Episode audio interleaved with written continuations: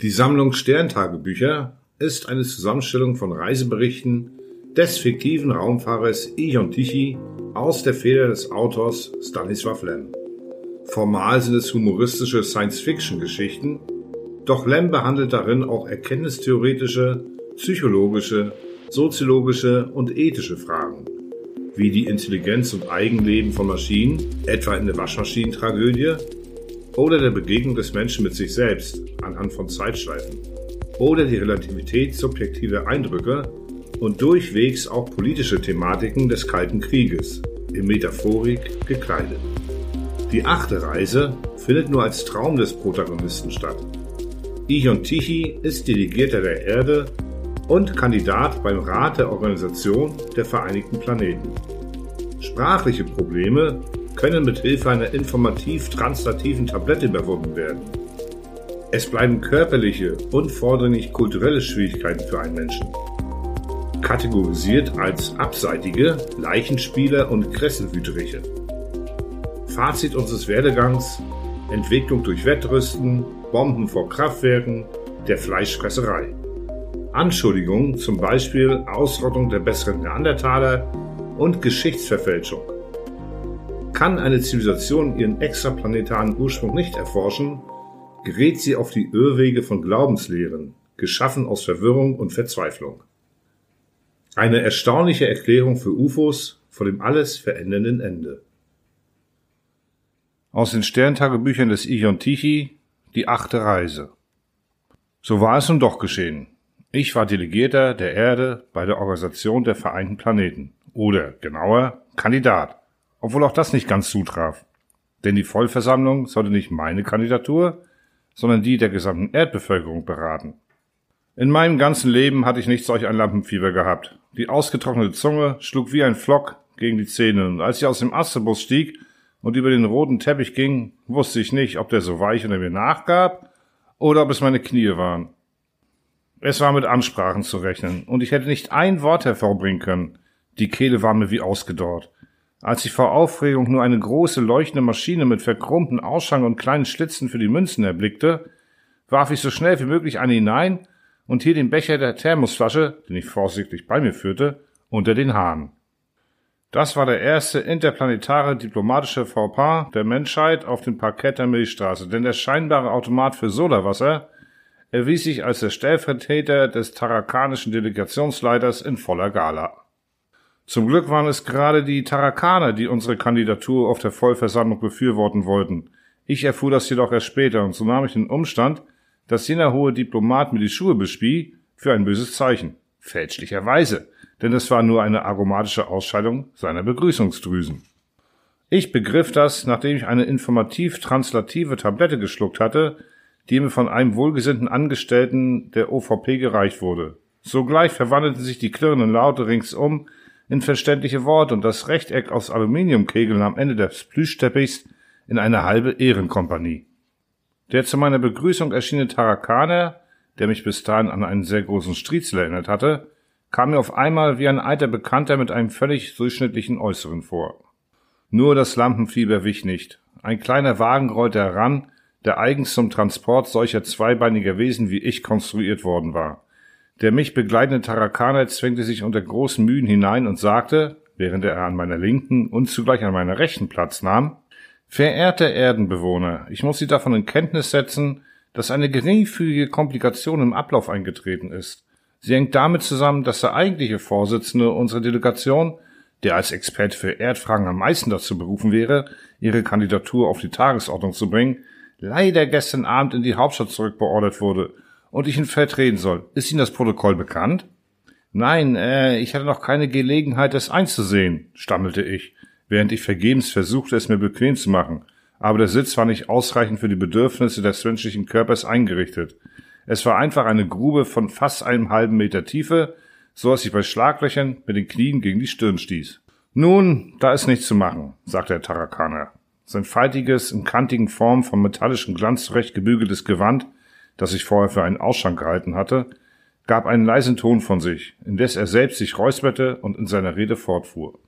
Eure Geschichte ist mir bekannt. Was für eine herrliche Sache, die Menschheit. Freilich, alles zu wissen gehört zu meinen Pflichten. Unsere Delegation wird zum Punkt 83 der Tagesordnung sprechen und vorschlagen, euch als vollberechtigtes, ordentliches Mitglied der Organisation aufzunehmen. Das Beglaubigungsschreiben haben Sie doch nicht etwa verloren? warf er so überraschend ein, dass ich erbebte und heftig verneinte. Ich hielt die Pergamentrolle, die vom Schweiß schon etwas durchweicht war, fest in meiner Rechten umklammert. Gut, hob er von neuem an. Ich werde also nicht wahr eine Rede halten und eure großen Errungenschaften darlegen, dank denen ihr berufen seid, einen Platz in der Sternliga einzunehmen. Das ist, müssen Sie verstehen, eine altmodische Formalität. Ihr rechnet doch nicht etwa mit oppositionellen Auftritten? Nein, ich glaube kaum, versetzte ich leichthin. Nein, woher auch, natürlich. Also eine Formalität, nicht wahr? Dennoch benötige ich gewisse Angaben, Fakten, Einzelheiten, verstehen Sie? Verfügt über die Atomenergie? Selbstverständlich, versicherte ich eilfertig. Wunderbar, richtig, das habe ich ja hier. Also der Vorsitzende hat mir seine Notizen dargelassen, aber seine Schrift, na ja, also, hm, wie lange verfügt er schon über diese Energie? Seit dem 6. August 1945. Ausgezeichnet. Was war das? Die erste Atomkraftstation? Nein, erwiderte ich. Ich spürte, wie ich rot wurde. Es war die erste Atombombe. Sie zerstörte Hiroshima. Hiroshima? Etwa ein Meteor? Kein Meteor, eine, eine Stadt. Eine Stadt, nun ja, hm, sagte er mit gewisser Unruhe. Wie soll man das sagen? Er sann eine Weile nach. Hm, besser gar nichts sagen, entschied er plötzlich. Nun gut, aber gewisse positive Seiten muss ich unbedingt anführen. Bitte nennen Sie etwas. Rasch, gleich sind wir da. Äh, ja, also äh, die kosmischen Flüge begann ich. Ja, die verstehen Sie von selbst, sonst wären Sie ja nicht hier, erklärte er etwas zu schnippisch, wie ich meinte. Wofür verwendet ihr den größten Teil eures Nationaleinkommens? Na bitte erinnern Sie sich, vielleicht irgendwelche gewaltigen Produktionsanlagen, Architektur im kosmischen Maßstab, Startrampen auf Sonnenschwerkraftbasis, wie?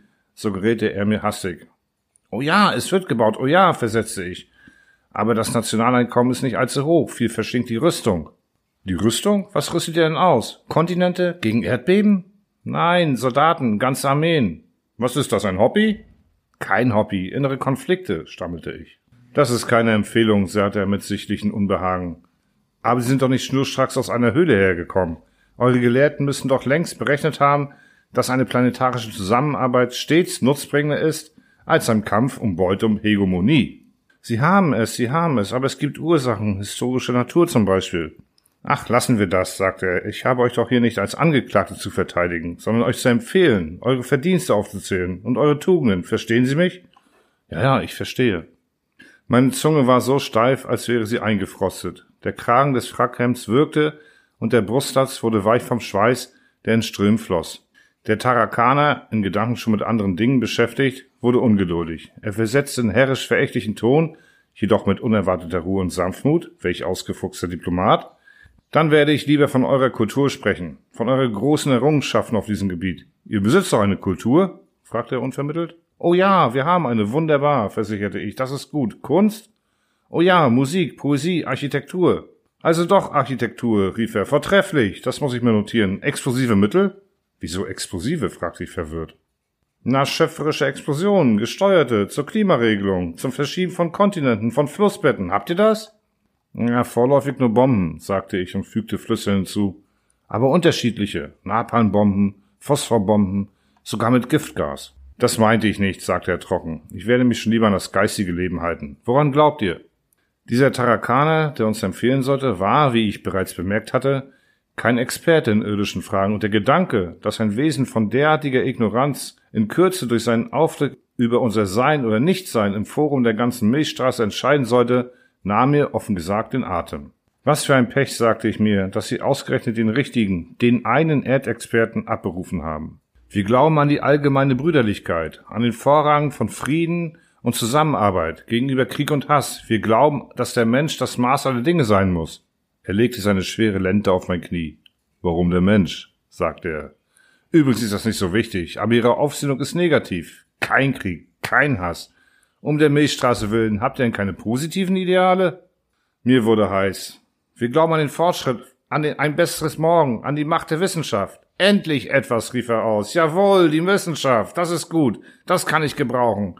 Für welche Wissenschaften gebt ihr am meisten aus? Für die Physik, erwiderte ich, für die Atomenergieforschung. Nun weiß ich Bescheid. Wissen Sie was? Sie brauchen nur zu schweigen. Ich werde mich schon der Sache annehmen und die Rede halten. Bitte überlassen Sie alles mir. Nur Mut. In diesem Augenblick hielt unser Gefährt vor einem Gebäude. Mir drehte sich alles im Kopf. Ich wurde durch kristallene Gänge geführt, unsichtbare Schranken glitten mit melodischen Seufzen auseinander, dann raste ich hinunter, hinauf, wieder hinunter, der Tarakaner stand neben mir, riesenhaft schweigend, in welliges Metall gehüllt. Plötzlich erstarrte alles. Ein glasiger Ballon blähte sich vor mir auf und platzte. Ich stand auf dem Boden des Sitzungssaals der Generalversammlung. Ich verstand es noch nicht auf Anhieb, die Augen von den Orden, die Glieder von ihren künstlichen Verlängerungen zu unterscheiden. Ich sah nur, dass sie sich lebhaft bewegten, einander Aktenstöße über die schneeweißen Pulte zuschoben, irgendwelche schwarz glänzenden Täfelchen, die aus Anthrazit zu sein schienen. Mit einem Gefühl, als öffne sich der Boden unter mir, zupfte ich meinen Frack zurecht. Ein durchdringender, nicht enden wollender Laut ertönte. Der Vorsitzende hatte eine Maschine in Gang gesetzt, die mit einem Hammer auf eine Tafel aus purem Gold schlug. Das metallische Zittern bohrte sich in die Ohren. Der Tarakaner, der mich überragte, zeigte mir die richtige Bank. Schon floss die Stimme des Vorsitzenden aus unsichtbaren Lautsprechern. Ich indes suchte, bevor ich hinter dem rechteckigen Schild mit der Bezeichnung des Heimatplaneten Platz nahm, wenigstens nach einer verwandten Seele, nach einem menschenähnlichen Wesen. Mein Blick glitt die Bänke hinauf und hinunter, vergeblich. Riesige, in warmen Tönen prangende Knollen, Wicklungen wie aus Johannisbeergelee, fleischige, sich auf die Pulte stützende Stängel, Gesichter von der Farbe gut gewürzter Pasteten oder hell glänzend wie überbackener Apfelreis, Flechten, Lenden, Greifarme, die das Schicksal der nahen und der fernen Gestirne lenken, glitten wie ein Film in Zeitlupentempo an mir vorüber. In ihnen war nichts Ungewöhnliches oder Ungeheuerliches. Sie erweckten entgegen der so häufig auf der Erde geäußerten Annahmen keine Abscheu. So als hätte ich es hier nicht mit Sternungeheuern zu tun gehabt, sondern mit Wesen, die unter dem Meißel abstrakter Bildhauer oder auch aus den Händen irgendwelcher Visionäre der Gastronomie hervorgegangen waren. Ein unsichtbarer Strom durchfuhr mich. Auf der gewaltigen Tafel flammte die Zahl 83 auf. Ich spürte einen energischen Knuff. Das war mein Tarakaner, der sich aufgerafft hatte und mich hinter sich herzog. Die Jupiter-Scheinwerfer, die unter dem Gewölbe des Saales schwammen, richteten eine Sturmflut blauen Lichts auf uns. Von allen Seiten mit einer Helligkeit übergossen, die mich förmlich zu durchleuchten schien, umklammerte ich halb abwesend die nun völlig durchweichte Rolle des Beglaubigungsschreibens und vernahm an meiner Seite den Tarakaner, der ungezwungen mit großer Beredsamkeit sprach. Sein machtvoller Bass dröhnte durch das ganze Amphitheater. Aber der Inhalt seiner Rede erreichte mich nur in Fetzen, wie im Sturm der Meeresschaum, der einen über den Wellenbrechern gebeugten Waagehals bespritzt. Die vortreffliche Erdü, er konnte nicht einmal den Namen meiner Heimat richtig aussprechen, herrliche Menschheit, ein hervorragender Vertreter ist hier anwesend, elegante, sympathische Säuger. Atomenergie, befreit mit hoher Meisterschaft und vielem Geschick vermittels ihrer oberen Gliedmaßen. Tief verwurzelter Glaube an Pflanzimolie, obwohl nicht frei von Amphibrunten. Ganz offensichtlich verwechselt er uns mit einem anderen der Sache der Einheit der Sternvölker ergeben, in der Hoffnung, dass ihre Aufnahme den Kreis, die Periode der geschlechtlichen gesellschaftlichen Existenz abschließend, obwohl recht einsam in ihrer galaktischen Peripherie, sie sind mutig und selbstständig gewachsen, sie sind würdig. Bisher trotz allem ganz brauchbar, durchfuhr es mich. Er lobt uns, sieht gar nicht so schlecht aus. Doch was war das? Gewiss, sie sind paarig, ihren steifen Unterbau. Man muss begreifen, in dieser hohen Versammlung haben auch Ausnahmen von der Norm und der Regel das Recht auf Repräsentation. Keine Verirrung schändet, schwere Bedingungen, Wasserhaftigkeit, selbst gesalzene, kann nichts, sollte kein Hindernis sein. Mit unserer Hilfe werden sie sich von ihrem schrecklichen Ergegenwärtigen aus dem befreien, über das die hohe Versammlung mit der ihr eigenen Großzügigkeit zur Tagesordnung übergehen möge. Deshalb stelle ich im Namen der tarakanischen Delegation und des Bundes der Bethel Sterne hiermit den Antrag, die Menschheit vom Planeten Urde in die Reihen der OVP aufzunehmen und somit auch dem hier anwesenden edlen Urde-Bewohner die vollen Rechte eines der Organisation der Vereinten Planeten akkreditierten Delegierten zu gewähren. Ich habe gesprochen. Mächtige Lärm erscholl, unterbrochen von rätselhaften Pfiffen. Händeklatschen gab es nicht. Da Hände fehlten, konnte es es auch nicht geben. Der Lärm und das Sprachengewirr hörten auf, als der Gong ertönte. Die Stimme des Vorsitzenden war zu vernehmen. Beabsichtigt einer der hohen Delegationen, das Wort in der Frage der Aufnahme der Menschheit vom Planeten Erdü zu ergreifen? Der strahlende Tarakaner, der offenbar mit sich überaus zufrieden war, zog mich auf die Bank. Ich setzte mich und brummte undeutlich ein paar Dankesworte an seine Adresse, als zwei grüne Strahlen von verschiedenen Stellen des Amphitheaters hochschossen. Ich erteile dem Vertreter Tubans das Wort, sagte der Vorsitzende. Etwas erhob sich. Hoher Rat, Ich vernahm eine ferne, durchdringende Stimme, ähnlich dem Geräusch beim Schneiden von Blech. Wir haben hier aus dem Munde des Polpitors Voritex eine warme Empfehlung des Geschlechts eines fernen Planeten vernommen, der bisher den Anwesenden unbekannt war. Ich möchte mein Bedauern ausdrücken, dass wir durch das unverhoffte Fernbleiben des Sulpitors Extrevor von dieser Sitzung der Möglichkeit beraubt sind, uns mit der Geschichte, mit den Sitten und Gebräuchen sowie mit der Natur dieses Geschlechts bekannt zu machen, dessen Mitgliedschaft in der OVP Tarakanien so sehr befürwortet. Zunächst darf ich nur so obenhin und beiläufig vermerken, dass der heimische Planet der Menschheit nicht Urdi, Erdu oder Urde heißt, sondern Erde. Das ist eine unwesentliche Einzelheit, gewiss, jedoch auch jener Terminus Menschheit, dessen er sich bediente, ist der Sprache des Erdengeschlechts entnommen. Unsere Wissenschaftler indes bezeichnen die Erdenbewohner etwas anders. Ich erlaube mir, in der Hoffnung, die Hohe Versammlung nicht zu belangweilen, die vollständige Bezeichnung und Klassifizierung der Art, deren Mitgliedschaft in der OVP wir erwägen, zu zitieren, wobei ich mich eines ausgezeichneten Werkes von Spezialisten bediene, und zwar der galaktanischen Teratologie von Gramm Plus und Xen. Der Vertreter Tuban schlug auf seinem Pult ein gewaltiges Buch auf. Die Stelle war besonders gekennzeichnet und begann zu lesen. Entsprechend der gültigen Systematik umfasst der Typ abseitige die in unserer Galaxie anormalen Formen. Der Typ unterteilt sich in den Untertypen Blödiane sowie Vernunftwidrige. Zu letzterem Untertyp gehören die wie jenes eigenartige am ganzen Leib kahle Exemplar, das von Gramplus im dunkelsten Winkel unserer Galaxie beobachtet wurde, der Gresselwüterich, der sich selbst Homo sapiens nennt. Im Saal erhob sich ein gewaltiger Lärm. Der Vorsitzende setzte die Maschine mit dem Hammer in Gang. Nicht unterkriegen lassen, zischte der Tarakaner mir zu.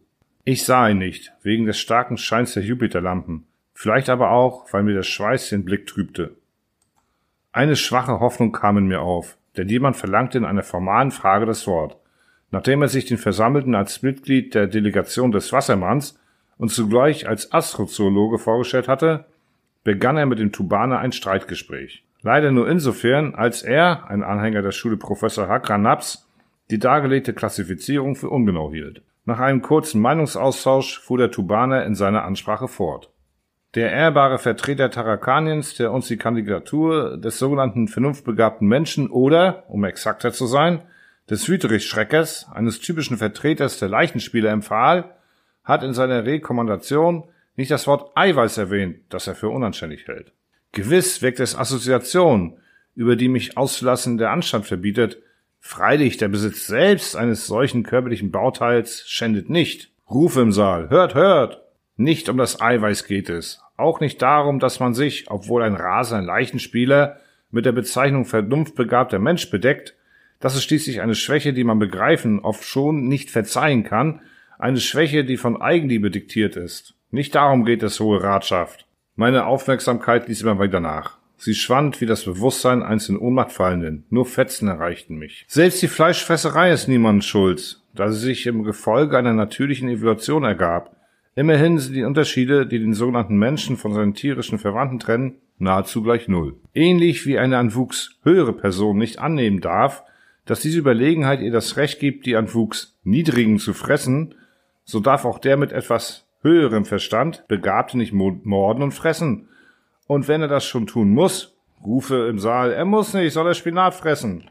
Und wenn er sage, ich das muss aufgrund einer tragischen erblichen Belastung, dann sollte er den blutigen Opfern in Angst, in Geheim, in seinen Erdlöchern und in den dunkelsten Winkeln der Höhlen verschlingen, gequält von Gewissensbissen, von Verzweiflung und in der Hoffnung, dass es ihm einst gelingen werde, sich von der Last dieser unaufhörlichen Morde zu befreien. Leider verhält sich der Gresselwüterich nicht so. Er entehrt die sterblichen Reste, er wirkt sie und kugelt sie, er spielt mit ihnen, und erst später verstinkt er sie bei öffentlichen Fütterungen, inmitten von herumhüpfenden, entblößten Weibchen seiner Art, weil das seinen Appetit auf die Verstorbenen steigert. Aber die Notwendigkeit, diesem Zustand zu abzuhelfen, der nachgerade zur gesamten Milchstraße schreit, kommt ihm nicht einmal in seinen halbflüssigen Kopf. Nun weilt unter uns in diesem ehrwürdigen Saal in diesen erhabenen Wänden der Repräsentant der Leichenfresser, einfallsreich, wenn es um mörderische Freuden geht, ein sinnreicher Architekt von Vernichtungsmitteln, dessen Äußeres zugleich Lachen als auch Schaudern hervorruft, das wir kaum unterdrücken können. Ja, dort, auf der bisher unbefleckten weißen Bank, sehen wir ein Wesen, das nicht einmal den Mut eines konsequenten Verbrechers besitzt, denn es versieht die mit den Spuren seiner Morde gekennzeichneten Karriere ununterbrochen mit der Schönheit falscher Namen, deren schreckliche, wahrhaftige Bedeutung jeder objektive Forscher der Sternstraßen zu entschlüsseln vermag. Eigentlich drangen aus dieser zweistündigen Rede nur Brüchstücke zu mir, aber die genügten voll auf. Der Tubaner malte das Bild von Ungeheuern, die sich im Blute wälzen, und er tat das ohne Eile, indem er systematisch immer neue, auf dem Pult eigens zurechtgelegte gelehrte Bücher, Annalen, Chroniken aufschlug und die bereits benutzten auf den Boden schleuderte, als werde er plötzlich von Abscheu gegen sie gepackt, als klebten selbst die Blätter, die uns beschrieben, von dem Blut der Opfer zusammen. Nun ging er zu unserer zivilisierten Geschichte über. Er erzählte von Massakern, Pogromen, Kriegen, Kreuzzügen, Massenmorden. Er stellte auf Tafeln die Technologien der Verbrechen und die altertümlichen und mittelalterlichen Torturen dar. Und als er zur Gegenwart überging, rollten ihm 16 Diener auf Handwagen, die sie unter Last bogen, Stöße neuen Faktmaterials heran. Letztendlich fielen die Worte, und nun mag die Hohe Versammlung zur Abstimmung über den Antrag der tarakanischen Delegation schreiten. Ich dachte, nun sei alles zu Ende, für immer verloren, glaubte mich sogleich zurück zur Erde begeben zu müssen, wie ein Hund, den man in die Hütte jagt, weil man ihm einen erwürgten Vogel aus den Zähnen gerissen hat. Da hörte ich in dem schwachen Gemurmel des Saals den Vorsitzenden, der sich zum Mikrofon neigte. Ich erteile den Vertreter der iridianischen Delegation das Wort. Der Iridaner war klein, silbrig weiß und prall wie ein Nebelballen, der von einem schrägen Strahl der winterlichen Sonne getroffen wird. Ich möchte fragen, sagte er, wer denn die Aufnahmegebühr der Erdbewohner bezahlen wird. Sie selbst? Immerhin ist sie nicht unbeträchtlich. Eine Billion Tonnen Platin ist ein Last, der nicht jeder gewachsen ist. Das Amphitheater füllte sich mit ärgerlichem Stimmengewirr. Die Frage wird erst akut, wenn der Antrag der tarakanischen Delegation angenommen ist, sagte nach einigem Zögern der Vorsitzende. Mit Verlaub, Eure Galaktizität, erwiderte der Iridianer. Ich wage es, anderer Meinung zu sein und möchte deshalb die Frage, die ich gestellt habe, mit einigen Bemerkungen stützen, die meines Erachtens nach sehr wesentlich sind. Ich habe hier das Werk eines ausgezeichneten doradischen Planetographen, des Hyperdoktors Vrakras. Ich zitiere daraus. Planeten, auf denen das Leben nicht spontan entstehen kann, zeichnen sich durch folgende Merkmale aus.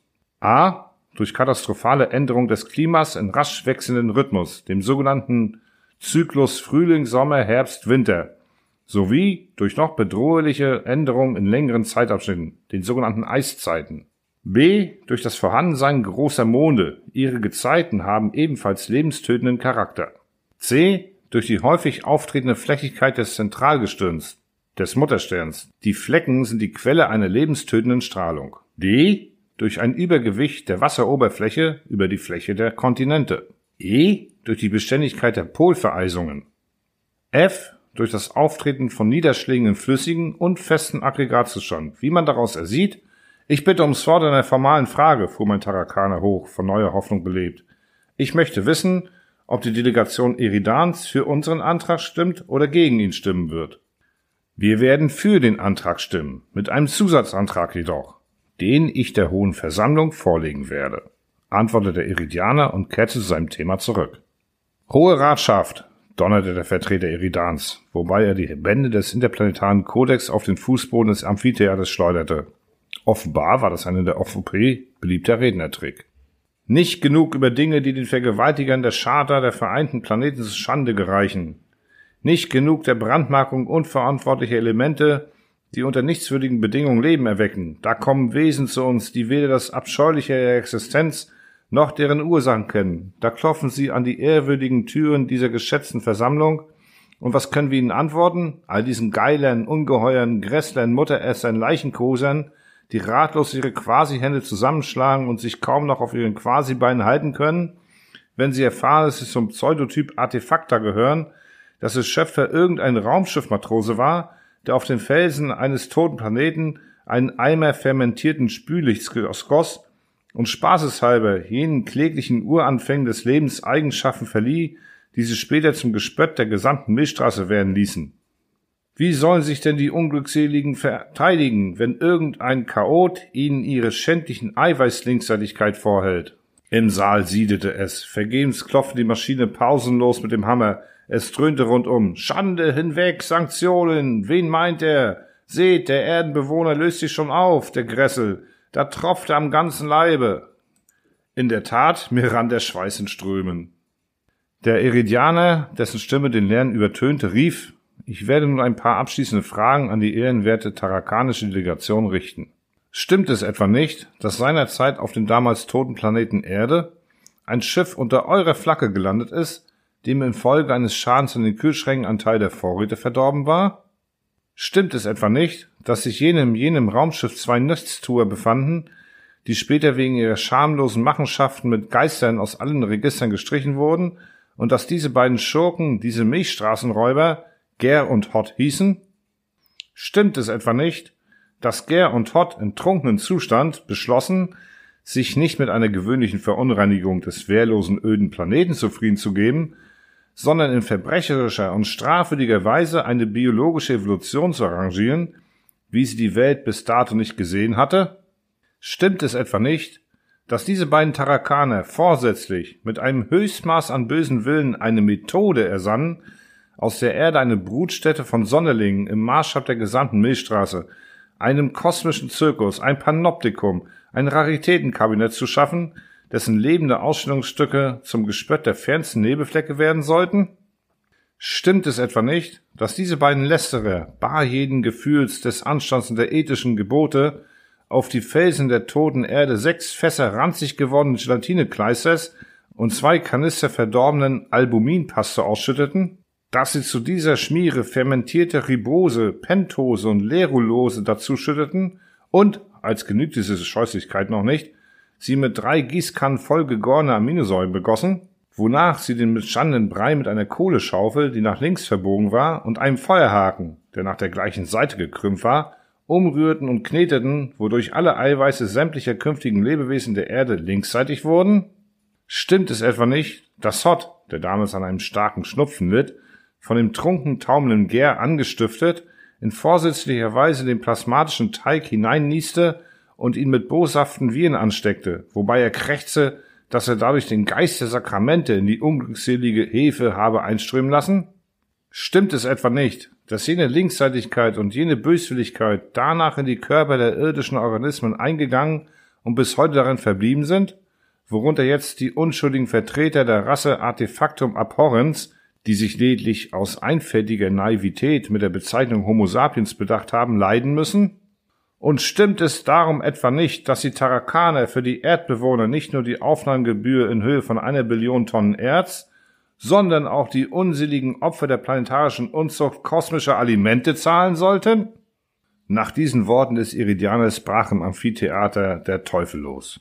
Ich duckte mich, denn durch die Luft flogen Taschen mit Akten, Bände des Kodex des interplanetaren Rechts und auch handgreifliche Beweise in Gestalt stark verrosteter Kannen, Fässer und Feuerhaken, die Gott weiß, woher zur Stelle waren. Mein Tarakaner war äußerst erregt. Er sprang auf, brüllte etwas, was in dem allgemeinen Getöse unterging. Ich indes kam mir vor wie auf dem Boden des Klamauks. Und der letzte Gedanke, der mir im Kopf umging, war die Frage jenes vorsätzlichen Niesens, von dem wir unseren Anfang genommen hatten. Plötzlich packte mich jemand schmerzhaft an den Haaren, dass ich aufstöhnte. Das war der Tarakaner, der zu demonstrieren versuchte, wie ordentlich ausgeführt ich doch durch die irdische Evolution sei und wie wenig ich verdiente, den Namen eines Wesens zu tragen, das nun lose zusammengeklebt sei aus verfaulten Abfällen. Er drosch mir ein und andere Mal mit seiner gewaltigen, schweren Lente auf den Kopf, und ich, der mich fühlte, als habe mein letztes Stündlein geschlagen, machte immer schwächere Versuche, mich zu befreien, verlor den Atem, schlug noch ein paar Mal in der Agonie mit den Füßen aus und sank zurück in die Kissen. Noch nicht bei vollem Bewusstsein fuhr ich auf. Ich saß im Bett, betastete den Hals, den Kopf, die Brust und überzeugte mich auf diese Weise, dass alles, was ich erlebt hatte, nur ein Albtraum gewesen war. Ich atmete erleichtert auf. Dann begannen mich jedoch gewisse Zweifel zu quälen. Ich sagte mir, Träume sind Schäume, aber das half nichts. Schließlich fuhr ich, um die trüben Gedanken zu verscheuchen, zu meiner Tante auf dem Mond. Immerhin kann ich schwerlich eine achtminütige Reise mit dem Planetobus, der von meinem Haus hält, als die achte Sternreise bezeichnen. Eher schon verdient diese Bezeichnung die im Traum erlebte Expedition, bei der ich für die Menschheit so viel zu leiden hatte.